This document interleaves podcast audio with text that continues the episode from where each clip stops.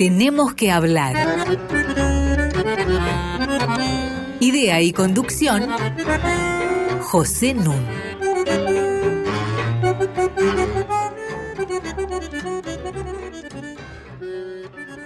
Muy buenas noches. Hoy tenemos que hablar del periodismo literario, de la desigualdad en el mundo y de la lucha contra el femicidio. Ustedes se preguntarán qué le puede dar unidad a estos temas tan diversos. La unidad de estos temas tan diversos se llama Inde Pomeraniec y por suerte la tenemos aquí con nosotros. Hola Inde. Hola, gracias Pepe ¿eh? por invitarme. Muy bienvenida. Y como siempre, mi colaboradora Mariana Heredia. ¿Qué tal? Buenas noches, Pepe Inde. Inde Pomeraniec es una conocidísima periodista y escritora, egresada de letras de la Universidad de Buenos Aires, que durante más de 20 años fue la editora de Cultura y de Política Internacional en el diario Clarín, columnista de La Nación, actualmente dirige la sección Cultura de Infobae, ha tenido un programa muy exitoso en la TV pública y actualmente tiene un excelente programa radial en Radio Nacional AM que se titula Vidas Prestadas y que sale los miércoles a las 22 horas. Yo quería comenzar preguntándote por tu visión del periodismo literario que has ejercido con tanto éxito que en el 2017 recibiste el Conex de Platino a la mejor periodista literaria de la década. Hmm. ¿Cómo ves la evolución del periodismo literario en tus años de trabajo y cuáles crees que son los principales ejes del periodismo literario? En general, lo que me parece que pasó fue que se perdió la solemnidad en un punto, ¿no? Pero no, ocurrió solo en el periodismo literario, pero ahí tal vez es donde más lo podemos ver, porque es donde a lo mejor fue como el último, el último, digamos, rincón en donde todavía podíamos tener algo de esa solemnidad. Y cuando hablo de solemnidad me refiero a la reseña, por ejemplo, tradicional, en donde lo que hacíamos era trasladar de algún modo la reseña más académica a los medios masivos. Y entonces vos tenías, todavía tenés en, en muchos medios, la página de reseñas. Ahora, entre las cosas que vos mencionaste, no mencionás otro, otra vida mía que fue ser editora de una editorial, dirigir una editorial. Yo te aseguro, Pepe, que a veces tiene mucho más efecto que se hable de un libro en otro contexto, a partir de cualquier otro tema, en una nota cualquiera de otra sección, mucho más que la propia reseña, a la que van en general un público cautivo, pero que se hace muy difícil capturar a alguien que ya no está preparado para venir. Es decir, ¿cómo vas a buscar al público? Seguro que con la vieja receta de la reseña tradicional, hoy no. Hoy lo encontrás mucho más fácil en las redes sociales, lo encontrás mucho más fácil en lo que sea cualquier tipo de recomendación de, gente que puede ser influyente o que para vos es influyente. Es más fácil que un amigo tuyo en quien vos confiás te recomiende algo que que vayas a encontrar que haya alguien, digamos, que hace reseñas tradicionales. La reseña tradicional para mí ya fue. De hecho, en Infobae no hacemos, hacemos notas. Ahora, estás me parece justamente hablando un poco como editora, mm. quiero decir, defendiendo al libro y a la divulgación de ese libro. A mí me parece, sin embargo, que la responsabilidad del crítico no es hacia el autor del libro o hacia el libro, sino hacia el público. Y que si un libro no es bueno, el crítico lo tiene que decir. Quiero decir, la tarea del crítico es interpretar el sentido de la obra y juzgar su calidad desde su punto de vista. Había una broma bastante realista que circulaba y circula entre los eh, críticos cinematográficos, que cuando un crítico cinematográfico te cuenta la película, es porque no la vio. Es decir, se está ateniendo a lo que le mandó la productora, ¿no es cierto? Que cuando tiene que hacer crítica en serio, tiene que ver la película y pensarla. Sí. En este sentido me parece que en Argentina ha habido también, hasta donde yo puedo juzgarlo, una cierta degradación. Uno ve reseñas que no son ni una cosa ni la otra. Ni te cuentan lo que es el libro, ni hacen una crítica en serio. Entre otras cosas, exigidos por la brevedad. Porque cuando uno lee las críticas literarias del Time Literary Supplement, de la London Review of Books, de la New York Review Books, son críticas que llevan varias páginas en que te hablan del libro, lo ponen en contexto, lo critican si lo tienen que criticar, lo elogian si lo tienen que elogiar, pero nunca es un escrito breve. Nosotros no tenemos eso en la Argentina. Y no lo tenemos en virtud de varias cuestiones, me parece a mí, posiblemente porque a lo mejor tampoco tenemos la gente de calidad para hacer eso, porque los medios masivos no hacen eso, porque cada vez más de lo que se trata es tratar de recuperar lectores, crear nuevos lectores, no seguir perdiendo lectores. Y entonces, me da la impresión, por lo, por lo pronto en mi experiencia, coincido en que hablo como editora y como divulgadora de la industria editorial. Soy una profunda convencida de que nosotros desde nuestro lugar tenemos que hacer mucho por la divulgación de la industria editorial en la Argentina, por la divulgación de la lectura, de la cultura y de la industria editorial. Lo que no quiere decir que si yo tuviera que hacer una reseña de un libro, estaría diciendo que un libro es bueno si no me parece que es bueno. Sin embargo, Muchas veces un libro, igual que una película, igual que una serie, aunque como producto en sí tenga fallas, te hace pensar en otras cosas que a nosotros como periodistas de cultura nos sirve para reflexionar sobre otros temas. De paso mencionar, de paso divulgar y contar que ese libro está. Yo no voy a escribir nunca ni a favor ni en contra de Paulo Coelho. Yo. No lo voy a hacer. No me parece que en mi sección tenga que tener lugar porque no me parece que sea algo que tenga que ver con la cultura. Sin embargo, hay gente que escribe lo que uno podría llamar cultura popular de una manera muy seria, muy sólida, que puede a mí no interesarme, pero que le interesa a muchísima gente y que y se forma muchísimo para llegar a hacer ese tipo de productos. Claro, pienso que el contrapunto con la crítica cinematográfica es que también las unidades a comentar son mucho más acotadas, ¿no? Uno tiene cada semana 8 o 10 películas, sobre esas opina, en cambio, por ahí lo que decís, Cindy, es que un poco la opción del crítico literario es aquello que vale la pena escoger invitar a la lectura, mientras que aquello que no vale la pena simplemente no aparece. Pero vos decís, por ejemplo, que a Pablo Coelho no lo vas a comentar. Sí. ¿No? La pregunta es. No necesita que yo lo divulgue, Pablo. No, por supuesto.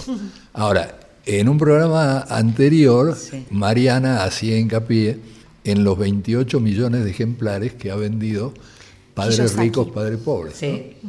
Bueno, yo creo que eso merece comentario merece crítica, merece prevenir a la gente. Pero vos podés hablar de fenómenos editoriales que no son fenómenos literarios. Ah, no, claro. bueno, y tenemos uno que, en el que al que estamos asistiendo, que es el libro de la expresidenta Cristina Kirchner. Es un fenómeno editorial extraordinario, lo que no quiere decir que sea un fenómeno literario. Exactamente. Y no quiere decir que quien compra el libro de la senadora sea un lector. O sea, estamos hablando de cosas muy diferentes en ese sentido. Al mismo tiempo, yo también comprendo cuando vos decís que uno puede ocuparse de diseccionar una obra y hacer una crítica en el sentido más tradicional. Sin embargo, estamos dejando de lado que también existe lo que es el gusto. Hay algo del orden del gusto que es arbitrario y que uno sabe que un crítico puede saber mucho, pero tiene un determinado gusto y una determinada formación.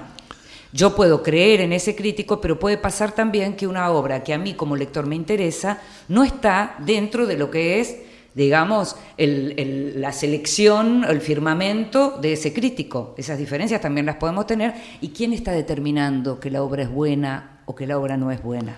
La firma del que la comenta. La legitimación que uno le da. Claro. Y por eso, ¿y quién legitima? ¿Por qué legitima uno? ¿Por qué le creen hoy a uno? Bueno, porque es serio, porque tiene una trayectoria, porque da sus argumentos, ¿no es cierto? Que son indisociables, creo yo también, de temas culturales y políticos, es decir, la crítica literaria siempre trasciende lo propiamente literario. Esto es lo que ya sostenía Sartre en 1947 en su libro ¿Qué es la literatura? Sí. Él hacía un comentario, por otra parte, muy divertido porque decía que los críticos literarios anuncian que el pensamiento francés es un coloquio permanente entre Pascal y Montaigne. Mm. Ahora decía, lo que pasa es que no lo hacen para que la gente lea a Pascal y a Montaigne, sino para que no lea lo que se está publicando actualmente. Mm, es decir, el poder de un crítico literario eh, eh, entre el público lector puede ser muy importante. Yo sabes lo que creo que en realidad crítica literaria en los diarios no se está haciendo. Se hace muy poco, sí, La Nación todavía conserva las reseñas, algunas en ñ, pero me parece que hay una conversación literaria de otro orden y que tiene más que ver con la narrativa de los periodistas que hablan de libros que con la crítica de libros en el sentido más tradicional. Es decir, podemos hacer libros, eh, escribir sobre libros, pero dentro de otro tipo de narrativa, que no es la narrativa de la crítica. Es decir, podés de pronto hablar de una historia de vida de un autor. Los grandes fenómenos que se dieron en los últimos años con Irene Nemirovsky, por ejemplo, con Sandor Maray, ¿vos creés que más allá de la gran literatura que ellos han hecho, no tuvo también que ver con lo que fue la vida de cada uno de ellos cuando el público lector se enteró? Claro, y justamente por eso eh, el, el roce, el límite, digamos, con lo cultural y lo político. Exacto. Es muy débil, digo. Exacto, exacto. Es muy poroso. Exacto. Hay gente que dice, no, bueno, no, la obra es la obra, el hombre o la mujer que han escrito van por separado. Sí, depende para qué hay otras cuestiones que están como muy ligadas en ese sentido. y uno sabe, si uno mira la historia de la literatura, la cantidad de, obras que por ser escritas por mujeres, digamos, el género no ayudó a lo largo del tiempo y terminaron sepultadas, siendo obras seguramente infinitamente superiores que a las de los pares. Exactamente. Vamos a hacer una pausa musical para la cual hemos convocado a un pianista realmente excepcional, que tuvo una vida muy corta. Se llamó Samson François. Fue niño prodigio, pianista francés, dedicado sobre todo a Chopin, a Debussy, a Ravel, y tuvo una vida muy triste, porque tempranamente se dio al alcohol y a las drogas, que generalmente no asociamos con los pianistas clásicos. Pero en el caso de este hombre ocurrió. Tanto es así que le tentaba mucho más la vida nocturna que el rigor natural del ensayo diario, y entonces en sus últimos años se volcó al jazz para poder estar en paz, es decir, que lo dejaran tranquilo.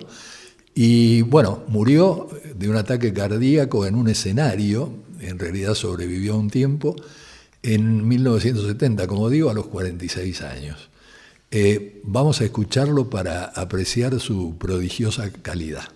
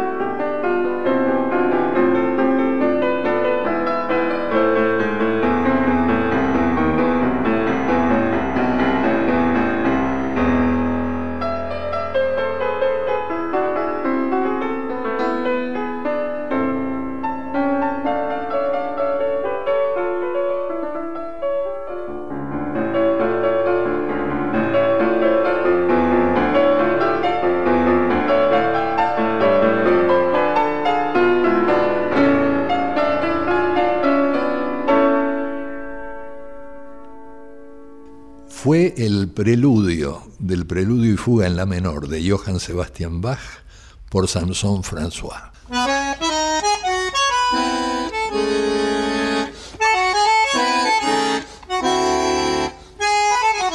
Seguimos con José Nun. Estoy con Mariana Heredia y con nuestra muy especial invitada Inde Pomeráñez. Inde habla en alguno de sus textos de una explosión pública de lo privado y del ascenso de una literatura del yo. Sobre esto yo quería citar reflexiones de César Aira en un ensayo que se llama Evasión. Y Aira dice que hoy en día estamos inundados de relatos lineales que son, perdón por la cacofonía, pero está en el original, equivalentes indigentes de lo que antes era la novela. Y culmina su crítica porque dice, bueno, estos escritores de las nuevas generaciones creen que todo lo que les pasa cotidianamente es interesante. Y entonces se dedican a contarlo. Y esto no es literatura. Y remata diciendo, hoy la novela fluye directamente del autor, sin pasar por la intermediación de la literatura. El trabajo que la respalda ya no es el de la escritura, sino el de la publicación. ¿Qué opinas, Inde? A ver, yo coincido sin embargo, creo que el tema es no lo que se cuenta, él también lo está diciendo, sino cómo se cuenta. Porque a mí me parece que es posible que haya muchos que creen que lo que les pasa es importante o es interesante, pero también es cierto que hay un autor noruego que se llama Nausgard, que podemos cuestionar, criticar, como vos quieras, pero que desde que él sacó los tomos de lo que llamó provocativamente Mi lucha, cambió completamente también la perspectiva sobre la novela. Porque ese señor que contó en su primer tomo la muerte del padre y el duelo del padre, y que posiblemente no era nada que no le hubiera ocurrido a otra persona, sin embargo, la tensión narrativa que él conseguía, el modo en que lo contaba, y eso que uno lo leyó en traducciones, hacía que vos estuvieras esperando el segundo tomo donde te habló de lo que tenía que ver con su mujer y los chicos y el nacimiento de los hijos, lo que hace con la pareja y demás, pero tiene que ver con cómo lo dijo, no lo que estaba diciendo. Porque pasó por la intermediación de la literatura. Exactamente, exactamente. No es solo contar lo que nos pasa, sino cómo lo contamos. En el caso de Aira, Aira tiene una inventiva prodigiosa. Claro. No la tiene cualquiera.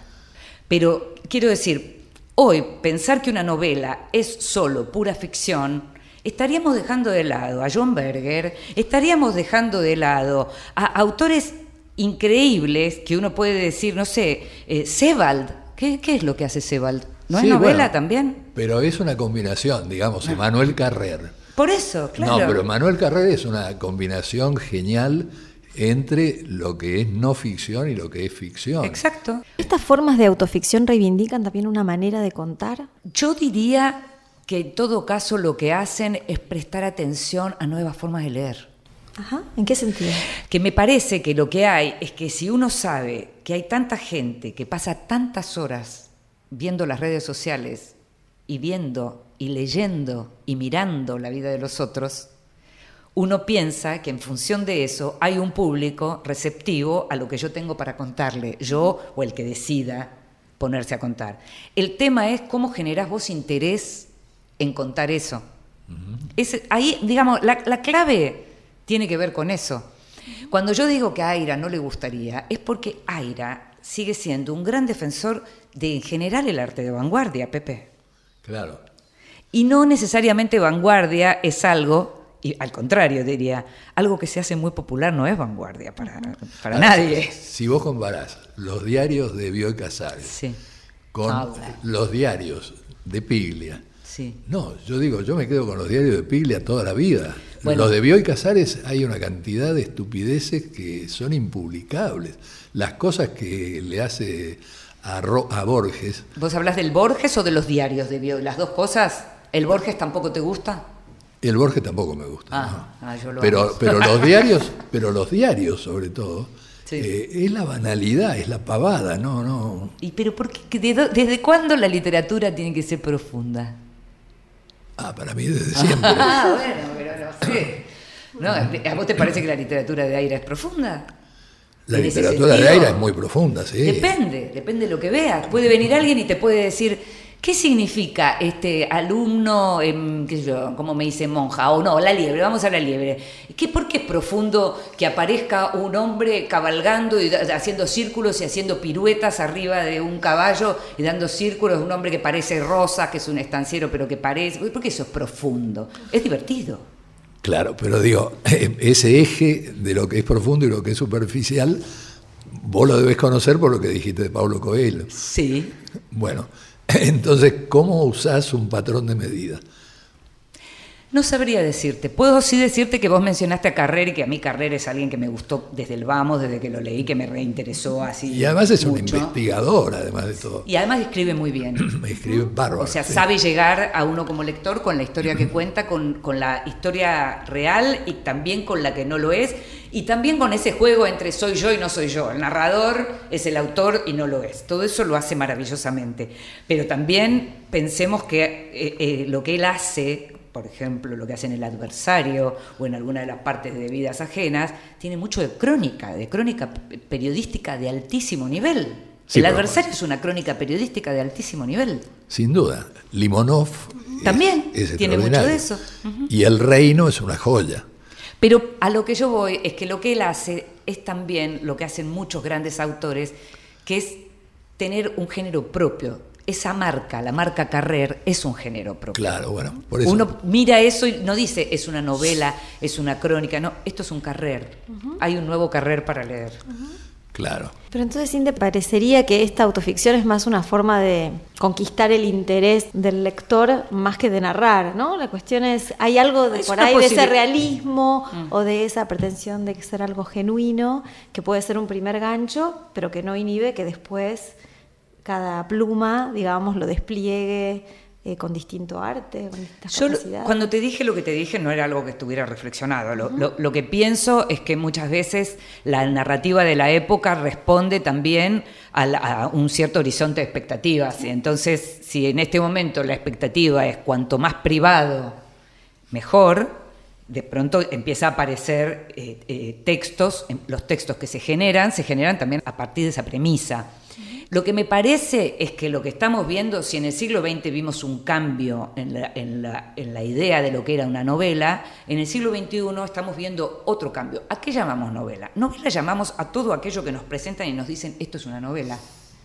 O sea, si un libro tiene un título y debajo dice novela, aunque yo te esté contando mi día a día, yo te estoy diciendo, esto es una novela. Tiene que tener más de 56 páginas.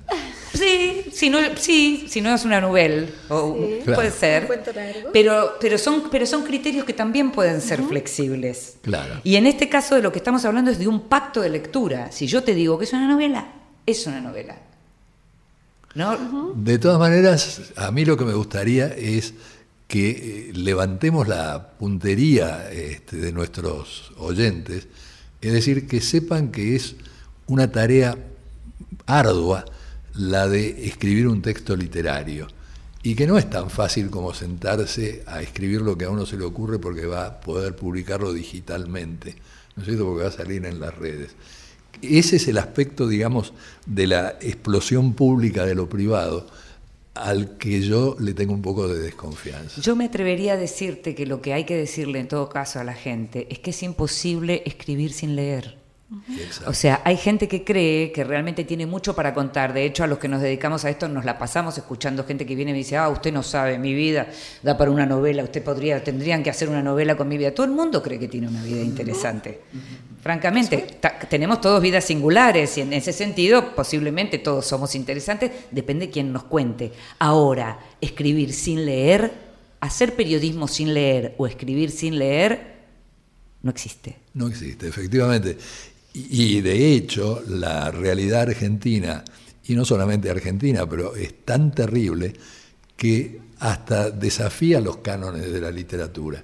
Quiero decir, que el día anterior a presentar una denuncia contra la entonces presidente de la Nación, un fiscal, sea asesinado, es una cosa que un escritor seguramente no se permitiría porque le parecería tan excesivamente exagerado, ¿no es cierto?, que no lo haría. Bueno, Tengo ganas de entrevistarte yo, Pepe, por lo que decís. La realidad supera este, la ficción, ¿no es cierto?, en cosas que uno está viendo por televisión o leyendo en los diarios, etcétera, ¿no? ¿Qué te parece si seguimos oyendo un momento a Samson François? Me encanta.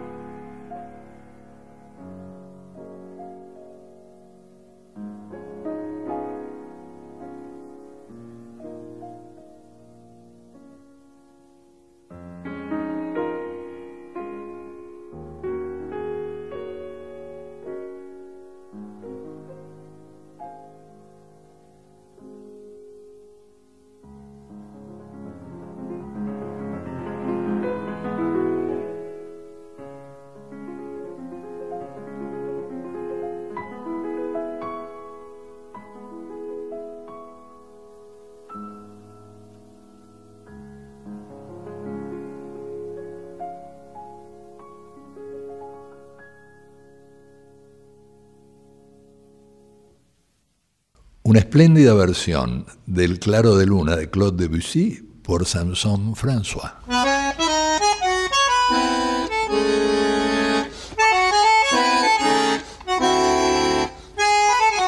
Seguimos con José Nun. Tenemos que hablar arroba radionacional.gov.ar para que ustedes se comuniquen con nosotros. Y todos nuestros programas, este es el número 90, se pueden bajar entrando a radionacional.com.ar barra podcasts. Allí los van a encontrar. Mariana Heredia, Inde Pomeráñez están conmigo conversando sobre diversos temas de mucha importancia, como este que voy a plantear ahora. Inde estuvo muy involucrada en la organización, el lanzamiento de un notable movimiento que se generó en la Argentina en junio de 2015, el Ni Una Menos. Justamente el 3 de junio de 2015, y casi estamos recordando el aniversario de este evento, se produjeron marchas en 80 ciudades del país en contra de la ola de femicidios que no ha hecho más que ir creciendo. Contanos cómo fue el comienzo de tu implicación en el movimiento. En mayo del. En marzo de ese mismo año, del 2015, eh, hubo una lectura en la Plaza Espivacó, al lado de la Biblioteca Nacional. Se convocó a una lectura que se llamó Ni una menos y que tenía que ver con la aparición del cadáver de una chiquita que había estado desaparecida. Era un caso de femicidio. A, partir de ese caso, que ustedes tal vez recuerden, porque tenía otras implicancias en donde el, cuerpo había aparecido en una bolsa de basura y demás. O sea, había llegado la ola de femicidios a un, a un punto absolutamente crítico en donde ya se hacía muy difícil dejar de ver lo que estaba ocurriendo. Y en este caso, eh, esta chiquita había aparecido, se hizo una convocatoria a artistas, a intelectuales, a periodistas, para hacer una lectura que tuviera que ver con el tema. Eh, yo participé de esa lectura, fui con mi hija, eh, que en ese momento tenía 18 años, fuimos y leímos, y también fuimos, y vino con nosotras, la mamá de Lola Chomnales, que es vecina nuestra y que su hija había sido asesinada unos meses atrás. Ella me había buscado a mí eh, porque sabía que yo estaba por ir a esa lectura. La cuestión es que a partir de ahí ingreso en, lo que es esa categoría, ni una menos, pero a los dos meses ocurre otro crimen, eh, esta vez en Santa Fe. Eh, el asesinato es el de Kiara Páez, es una chica a la que asesinó su novio en complicidad con la familia, con la madre. un caso bien complejo porque esta chica estaba embarazada y ella no quería abortar. Y te cuento todo esto para darte algunas precisiones que tienen más que ver con la actualidad. Esa chica no quería abortar y fue asesinada por su novio. A partir de ahí surge el primer Ni Una Menos, a partir de las redes sociales, una colega que es Marcela Ojeda pega una especie de grito en Twitter que es no vamos a hacer nada, dice Marcela, eh, y hace una convocatoria y, llama actrices, periodistas, no vamos a hacer nada, nos están matando. A partir de ahí se genera una especie de ola en donde empezamos a pensar en la posibilidad de armar un encuentro. Cuando decidimos esto de armar un encuentro y empezamos a pensar cómo llamarnos, algunas de nosotras que habíamos participado de la lectura en la Spivakov dijimos, hay un nombre para todo esto, es ni una menos. Y ahí nos pusimos en contacto con las que habían organizado precisamente aquella lectura. Vuelvo al caso de Kiara Páez, que me parece muy importante. En aquel momento ya todos en Argentina sabemos lo que pasó, la movilización que implicó Ni Una Menos, lo que significó también la concepción de Ni Una Menos eh, para el resto de Latinoamérica y para el mundo. Por eso cuando se habla del MeToo hay que pensar que el MeToo vino después de Ni Una Menos también y, y uno sabe que hay como frecuencias de ideas en el mundo y esto es algo que tiene que ver con esto mismo. En ese momento, muchas de nosotras, que naturalmente estábamos a favor de la legalización del aborto, nos preguntamos qué hacer, porque para, las, para ciertas feministas el hecho de que el aborto no esté legislado, que no haya una ley eh, eh, de aborto en la Argentina, es también causa de femicidio. Es decir, también provoca muertes, en este caso a manos del Estado. Sin embargo, como el caso que nos había convocado era el caso de una chiquita que no había querido abortar, había algo que era completamente injusto mezclar en ese momento dos reclamos que consideramos válidos ambos, pero no estaba, no era el momento hace cuatro años. Sí. El momento es hoy. y el momento llegó después de que hubo una concientización absoluta de lo que es el lugar de las mujeres en el mundo y en la Argentina, y de lo que pasa cuando no se ataca a tiempo de raíz la violencia y el círculo de la violencia, cómo puede terminar en la muerte de una mujer por ser mujer. Claro. Eh, a mí hay eh, dos aspectos de esto que me interesan particularmente. Uno ya lo fuiste delineando, es el tema de la participación, de cómo se generó esta participación tan intensa. Porque yo soy un convencido de que el desinterés por la política, que en este momento es tan alto en la Argentina, no se combate con programas de 10 puntos, de 20 puntos o lo que fuera. Se combate con la presentación de casos en los que pueda involucrarse la población. Cuento una anécdota muy breve. En Harvard, hace unos años, en primer año de Derecho se les planteaba a los alumnos este caso. Se les decía, imagina un señor que entra a un parque. Cuando está caminando por un sendero, escucha gritos. Entonces se orienta en dirección a los gritos y ve que hay un chico que se está ahogando en un lago. El señor se sienta en un banco, saca un atado de cigarrillos, enciende un cigarrillo y fuma mientras el chico se termina de ahogar. Y la pregunta del profesor es, ¿es punible este hombre? Bueno, la respuesta indignada de los alumnos es, pero por supuesto, tiene que ir a la cárcel. Y entonces le dicen, bueno, esto es para que vean la diferencia que hay entre la moral y el derecho. Este hombre, de acuerdo a la ley norteamericana, no es punible. Mm. Aclaro que de acuerdo a la ley argentina, todo lo que le corresponde es una multa por abandono de personas, es una mm. cosa muy leve. Mm. Pero me interesaban dos cosas de esta narración.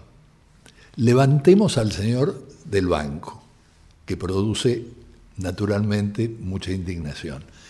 Y ahora lo colocamos en el sillón de un living frente al televisor.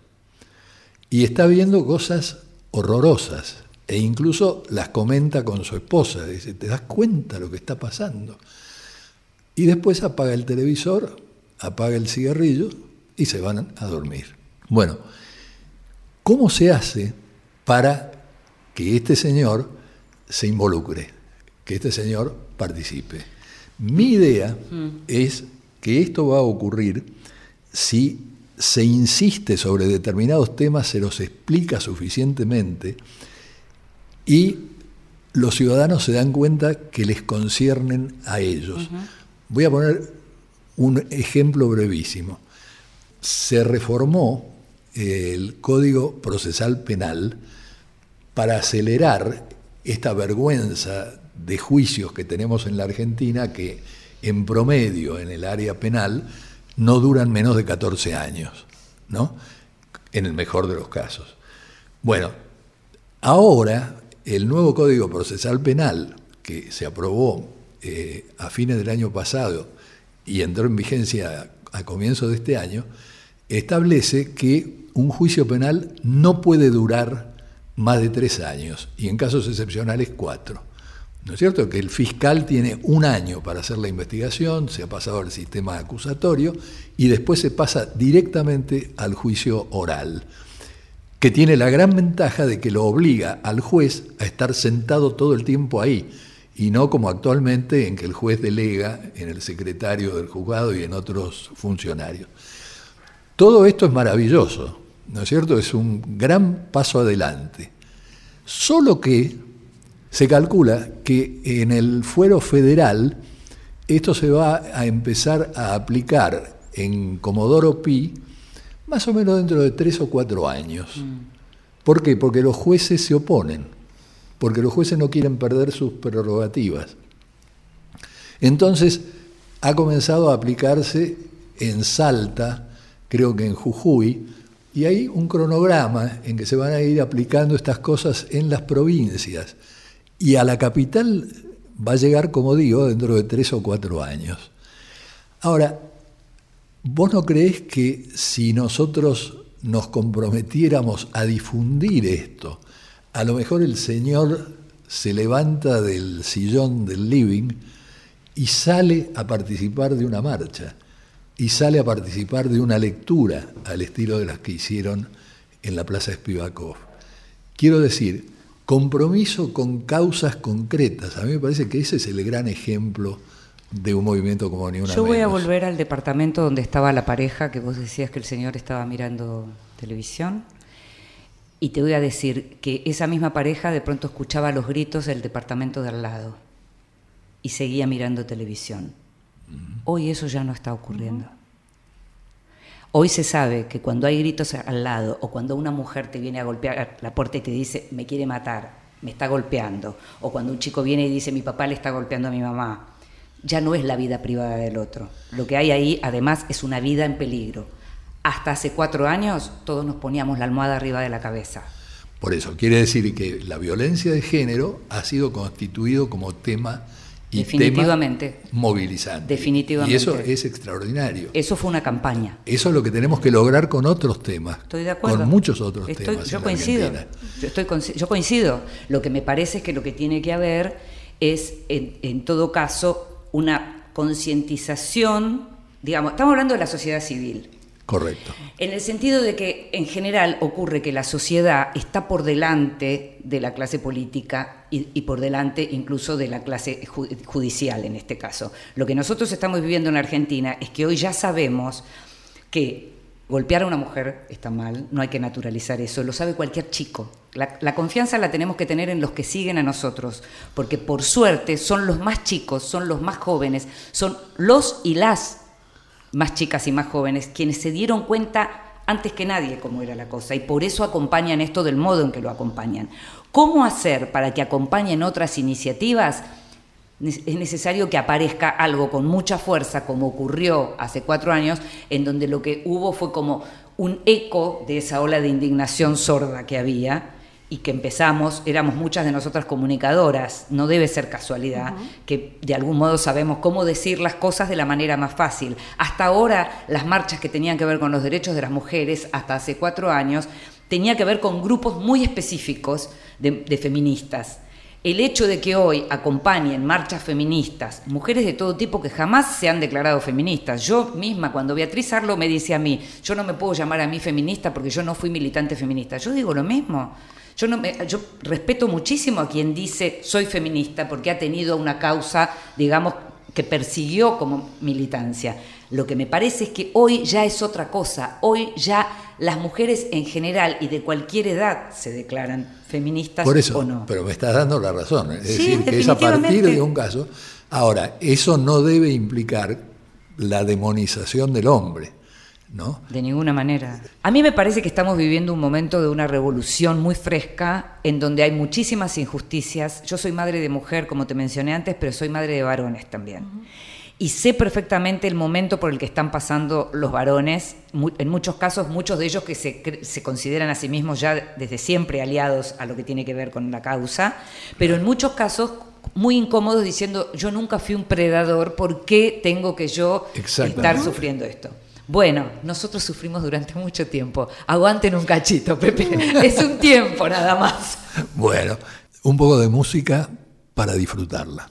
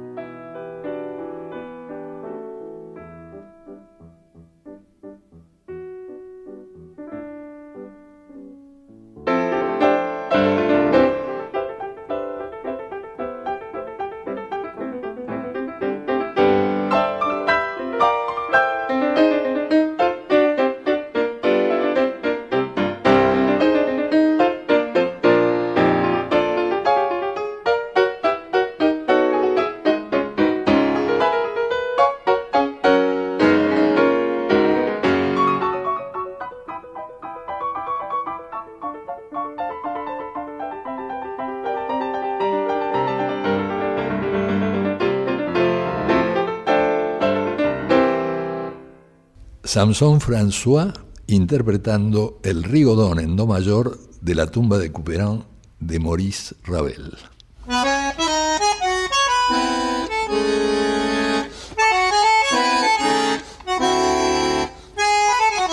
Seguimos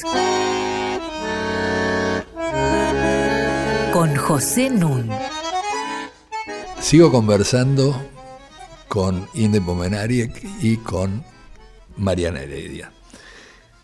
Inde, junto con Raquel San Martín, publicó en 2016 un excelente libro con una pregunta intrigante.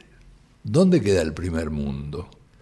Y un subtítulo, El nuevo mapa del desarrollo y el bienestar.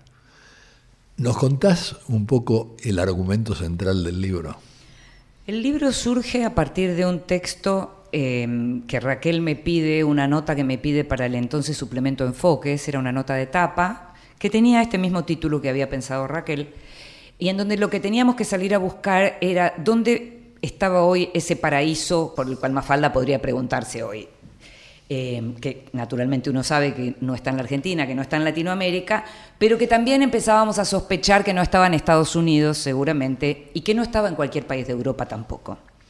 A partir de eso, escribo esa nota, a esa nota le va muy bien, entrevisté a varias personas, a esa nota le va realmente muy bien y ahí, también de nuevo con un ojo de editora mío, me, doy cuenta que ahí hay un libro.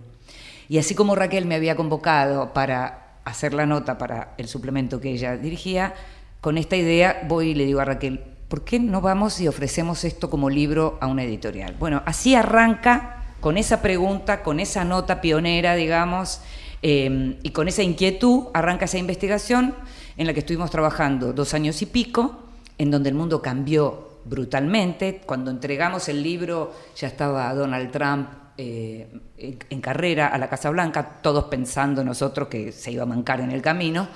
Eh, cuando sale el libro, el libro sale con el momento de las elecciones en Estados Unidos. El mundo había cambiado porque había cambiado Estados Unidos, pero también el mundo había cambiado porque en esos dos años la crisis de los refugiados estalló de una manera fenomenal y lo que ya sospechábamos que Europa ya no era ese primer mundo que podía haber sido en los años 60 o 70, se terminaba de confirmar.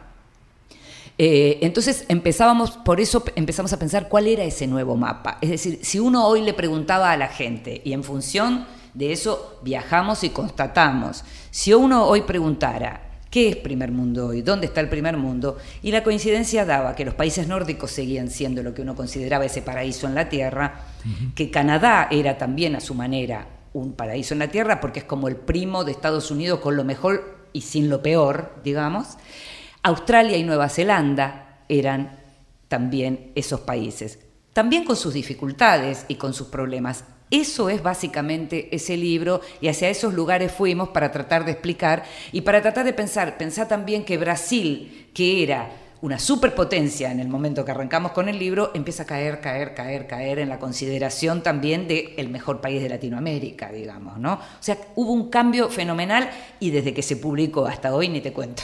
Lo que pasa es que en todos estos países, eh, desde los años 70, se ha instalado un capitalismo financiero que es absolutamente voraz eh, y eh, la prueba está en que comienzan los llamados foros de Davos, precisamente en la primera parte de los años 70, que son los años de la crisis del petróleo y del ascenso de China como jugador eh, importante. Y el foro de Davos le encarga a tres politólogos, a Huntington, a Michel Crozier y a un japonés Watanuki, que hagan un informe y el informe se titula La crisis de la democracia. La pregunta es, ¿qué significado le dan a la crisis de la democracia? El significado que le dan es totalmente inesperado, visto desde hoy o visto desde 1945. El significado que le dan es que la democracia está en peligro porque hay un exceso de participación de los ciudadanos que la democracia no puede aguantar tanta efervescencia popular, ¿no es cierto? Y esta efervescencia o esta participación debe ser acotada. Y efectivamente, esto es lo que va a ocurrir.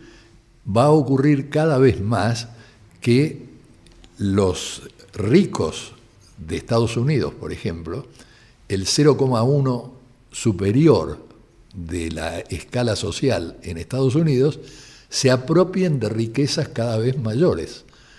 Tomás Piketty nos ha enseñado que no se debe hablar de ingresos, se debe hablar de riqueza, porque los ingresos pueden variar de año en año. Mm. La cuestión es la riqueza acumulada. Bueno, el 0,1% superior de Estados Unidos tiene hoy en día una riqueza igual a la del 90% de la población de Estados Unidos.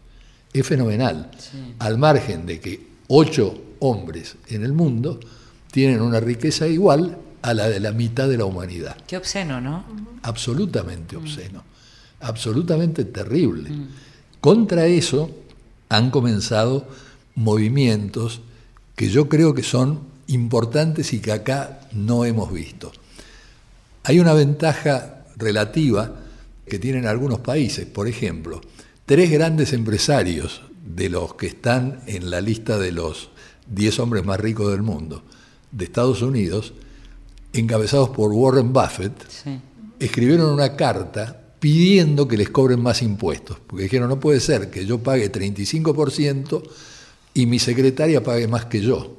¿no? En Francia ocurrió lo mismo. Bueno, les aumentaron un poquito el impuesto, pero no mucho, porque va contra la lógica que se ha instalado en estos países. Ahora hay una joven diputada representante se llama ya, en Estados Unidos, que es Alexandria Ocasio Cortés. Es un personaje extraordinario. 29 años, era camarera de una cafetería, ¿no es cierto? Y comenzó a militar en política y ahora es miembro de la eh, Cámara de Representantes. Bueno, ella, junto con una senadora extraordinaria que se llama Elizabeth Warren y que seguramente va a ser candidata en el 2020, empujan por la elevación de los impuestos a los más ricos. Y hay personajes como un premio Nobel del 2017, Diamond, especialista en finanzas públicas, que calcula que a las fortunas de 10 millones de dólares para arriba hay que aplicarles un impuesto marginal, es decir, lo que supere un ingreso de ese orden, del 73%. Paul Krugman, otro premio Nobel, sostiene que hay que aplicarles un 80%. Bueno, en Argentina nadie habla de estos temas, nadie habla de estas cuestiones. Sí, no se habla y al mismo tiempo vos estás hablando de la riqueza cada vez más eh, elevada de los más ricos y lo que estamos viendo es lo que tiene que ver con la cuestión de la brecha, que es la palabra que no estamos mencionando, y que en todos esos países en donde hoy sería primer mundo, que es un concepto viejo, pero no hay ningún concepto que haya reemplazado esa idea de primer mundo, pero lo que hoy sería ese lugar ideal, son, justamente son países en donde la brecha no es es, mucho menor, o sea, y se busca mantener esa brecha e, e, en ese cuando uno habla de los países nórdicos y uno dice los servicios públicos, eso es lo que ellos consideran, que todo el mundo use los servicios públicos, es lo que ellos consideran un país, entre comillas, rico, un país vivible. Yo me acuerdo haberle preguntado en, eh, Noruega a, a, una persona que estaba en lo que sería, digamos, la Confederación General Empresaria de Noruega, de haberle preguntado en relación a la riqueza de los políticos, que es algo que a nosotros nos preocupa desde siempre. No que vengan ricos, sino cómo se enriquecen. Y ella lo que me decía es, nunca en ninguno de nuestros países nadie vendría a hacer plata a la política. En general pierden. Porque en este país, además, cuando llegaste a un cierto punto en relación a la riqueza y ambicionás más, te tenés que ir, porque los impuestos te comen. La gente tan ambiciosa no quiere vivir acá, prefiere irse a otro lado y hacer más plata. Vamos a poder seguir charlando en otra emisión. Seguimos, seguimos. Seguimos, porque ahora me queda tiempo nada más que para agradecer a Inde Pomeráñez, que ha venido al programa tan generosamente, a Mariana Heredia, a nuestra productora Inés Gordon, a Walter Danesi, como siempre, en los controles, y a Diego Rosato en la edición. Y como diría Wimpy, que todo sea para bien.